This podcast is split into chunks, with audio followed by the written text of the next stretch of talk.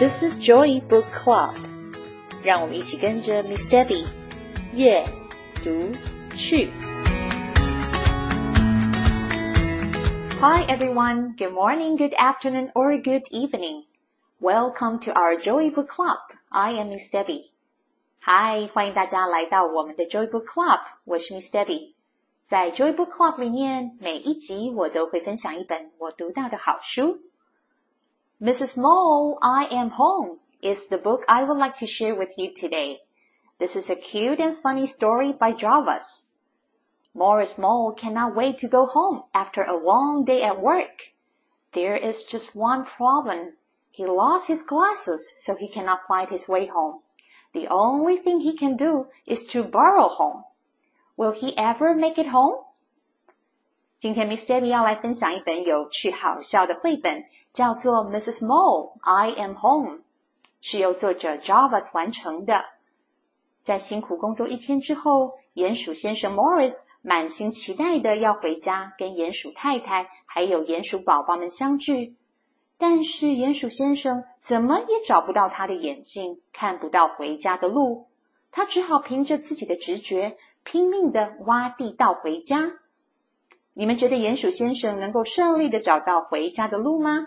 让我们一起来看看鼹鼠先生到底会挖洞挖到哪里去。It had been a very long day at work for Morris Mole. His feet were aching and his eyes were so tired. 在 Golden Ramsy 这家餐厅工作了一整天之后，鼹鼠先生 Morris 的脚好酸，眼睛也好疲累哦。 He couldn't wait to get home to Mrs. Mole and the children, but he had one problem. Morris couldn't find his glasses anywhere. Well, Morris said to himself, I ought to know my way back home by now. And so off he burrowed. 鼹鼠先生等不及要回家陪伴鼹鼠太太跟可爱的鼹鼠宝宝们了。但是呀， 大近视的鼹鼠先生却怎么也找不到自己的眼镜，怎么办呢？鼹鼠先生告诉自己说：“应该没问题吧？就算看不清楚，我也应该可以凭着自己的印象找到回家的路。”鼹鼠先生在他的脑袋里面大概想了一下路线图，就钻到土里面，开始挖洞找路回家。Up he popped. Mrs. Mole, children, I am home, said Morris. 没多久，鼹鼠先生钻出头，大叫：“嘿嘿，鼹鼠太太，孩子们，我回来喽！” I am not your wife, said Mrs. Bunny. You are not our daddy, said the bunny children.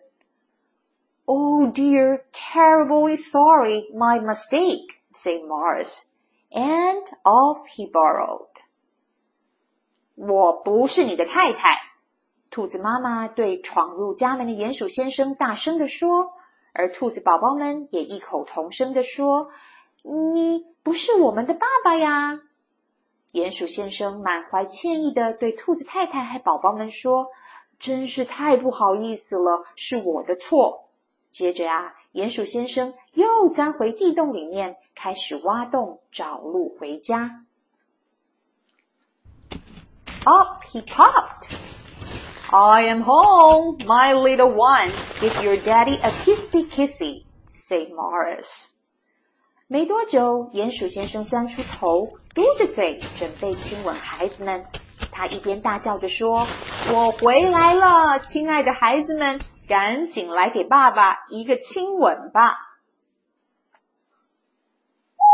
This is not your home, said the owl family. And you are kissing our tree, said baby owl. Oh dear, what yuck. I'm awfully sorry, spluttered Morris. And off he burrowed. 站在树梢上的猫头鹰家族对着鼹鼠先生说。 这不是你的家哎，而且呀，你亲的是我们的树干呐。哦哦，鼹鼠先生赶紧擦了擦自己的嘴，着急的说：“对不起，对不起。”然后呀，他又钻回了地道里面，继续的挖洞找路回家。Up he popped. I am home, my gorgeous family. Gosh, it's chilly in here. Let's get a fire going, said Morris. 这次应该没错了吧？鼹鼠先生钻出头大叫：“我回来了，我可爱的家人们！”奇怪了，今天家里怎么这么冷啊？我们来生点炉火吧。It's always cold here, say baby penguin. It's Antarctica. This certainly isn't your home, say daddy penguin. Oh dear, good, good goodbye, chattered Morris, and off he burrowed. 我们这里总是这么冷啊！我们住在南极耶！一群企鹅宝宝大声的叫着。企鹅爸爸接着说：“我非常确定南极不是你的家。”冷得直打哆嗦的 Morris 鼹鼠先生说：“你你你你说对了，再见再见，我走了。”然后呢，Morris 又钻回地洞里面，继续挖洞找路回家。Up he popped. I am home, my darlings, and how marvelous you've brought me a bath, said Morris. 没多久，鼹鼠先生钻出头，大声的叫着：“我回家了，亲爱的，太棒了！你们竟然帮我放了洗澡水，这正是我需要的啊！” This is our swamp, not a bath, snapped Crocodile. And you better skedaddle before we have you for dinner. Oh dear, that's not very neighborly, yelped Morris. And off he burrowed. Snap! 鳄鱼妈妈张大着嘴，严厉地说：“这个是我们鳄鱼住的沼泽，你最好赶快跑，免得我们把你当成是晚餐。”鼹鼠先生 Morris 吓惨了，来不及说再见，就赶紧钻回地洞，先逃走要紧。Morris had burrowed his way into many different homes. Bunny burrow, owl residence, penguin cave, crocodile swamp, but not one was his. 鼹鼠先生钻了这么久，还是没有找到回家的路。他拼命的在脑袋里面想着刚刚走的路线图，左转到了兔子的家，然后呢，又转到了猫头鹰的家，也不对呀。然后又走错了，走到了住在南极洲的企鹅，然后又转了好几个弯，差点被鳄鱼给吃了。怪了，到底哪一条路才是对的呀？Oh dear, oh dear, oh dear! I will never find my way home! cried Morris. But then he smelled something. Sniff, sniff. something familiar, something delicious. Sniff, sniff, sniff. Warm noodles. 鼹鼠先生越想越难过， 怎么办呢？我迷路了，我是不是永远都找不到回家的路了？就在这个时候，鼹鼠先生突然闻到一阵熟悉的香味，他仔细的闻，仔细的闻啊，竟然是鼹鼠太太的拿手好菜蚯蚓意大利面，鼹鼠先生顺着香味，迫不及待的钻出洞穴。Off he pops！Mrs. Mole, little ones, I am finally home, said Morris. 鼹鼠太太，鼹鼠宝宝们，我回来了，我终于回到家了。Oh, I'm so happy to see you, said Morris. Dad, we are over here. Oh dear, my mistake. I can't see anything without my glasses, said Morris. They are on your head, silly, say the children.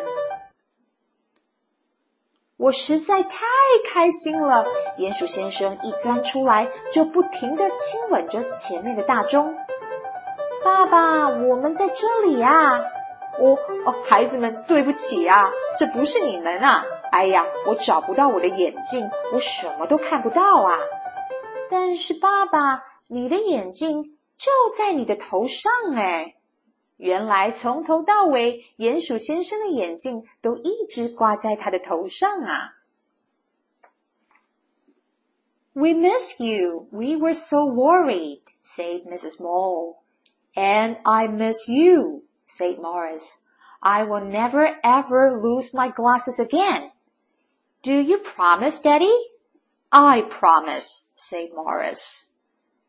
鼹鼠太太忍不住对鼹鼠先生说：“我们实在太担心你，太想念你了。”我也是啊，鼹鼠先生紧接着说：“我再也不会忘记我的眼镜了。”爸爸，你要打勾勾保证哦。好的，没问题。鼹鼠先生答应孩子，再也不会忘记自己的眼镜找不到回家的路了。What do you think? Do you believe Morris will never get lost again? Oops, looks like he gets into a little trouble this time. Mrs. Mole, I am home. 鼹鼠先生真的不会再迷路了吗？鼹鼠太太，我回来喽！你们猜猜，这只鼹鼠先生又不小心钻到谁家去了 ？You know, as someone who occasionally cannot find my own glasses, I really relate to this book. This is a fun, silly story that I really enjoy reading. Miss Debby also wants to share with you some fun facts about moles. First, Moles actually don't see well, but they have very good sense of smell. Second, moles can dig up to 18 feet, equals to 5.5 meters in one hour. Third, they eat worms, snails, and insects for food. 这本书是不是很有趣？Miss Debbie 跟 Mr. Mo 一样，也常常会忘记自己的眼镜原来就在头顶上。念完这本书之后，Miss Debbie 也想要跟你们分享一下鼹鼠的几个特性。第一个，就像在书里面提到的，鼹鼠的视力很差，它们看不太到，但是呀，它们的嗅觉却非常的好。这也是为什么最后鼹鼠先生可以靠着蚯蚓意大利面的香味，顺利的找到回家的路。第二个是鼹鼠非常的会钻地道。它们一个小时可以钻出十八英尺，也就是差不多五点五公尺长的地道。第三个，鼹鼠呢，主要是以吃蚯蚓、瓜牛跟小昆虫为主。希望透过今天的这个故事，让大家多了解一点鼹鼠这种动物。希望你们喜欢今天的 Mrs. Mole I Am Home。Thanks for listening. If you enjoyed this episode and you would like to help support the Joy Book Club, please share it with others or post about it on your social media. you can always reach out me on Facebook at Miss Debby's Joy Book Club or email me at joybookclub2022 at gmail.com。谢谢你们今天和 Miss Debby 一起读书，别忘了订阅 Joy Book Club 的频道。如果有任何的问题，欢迎你们 email 给我，或者是到 Facebook 上面搜寻并加入 Miss Debby's Joy Book Club will see you next time. Bye.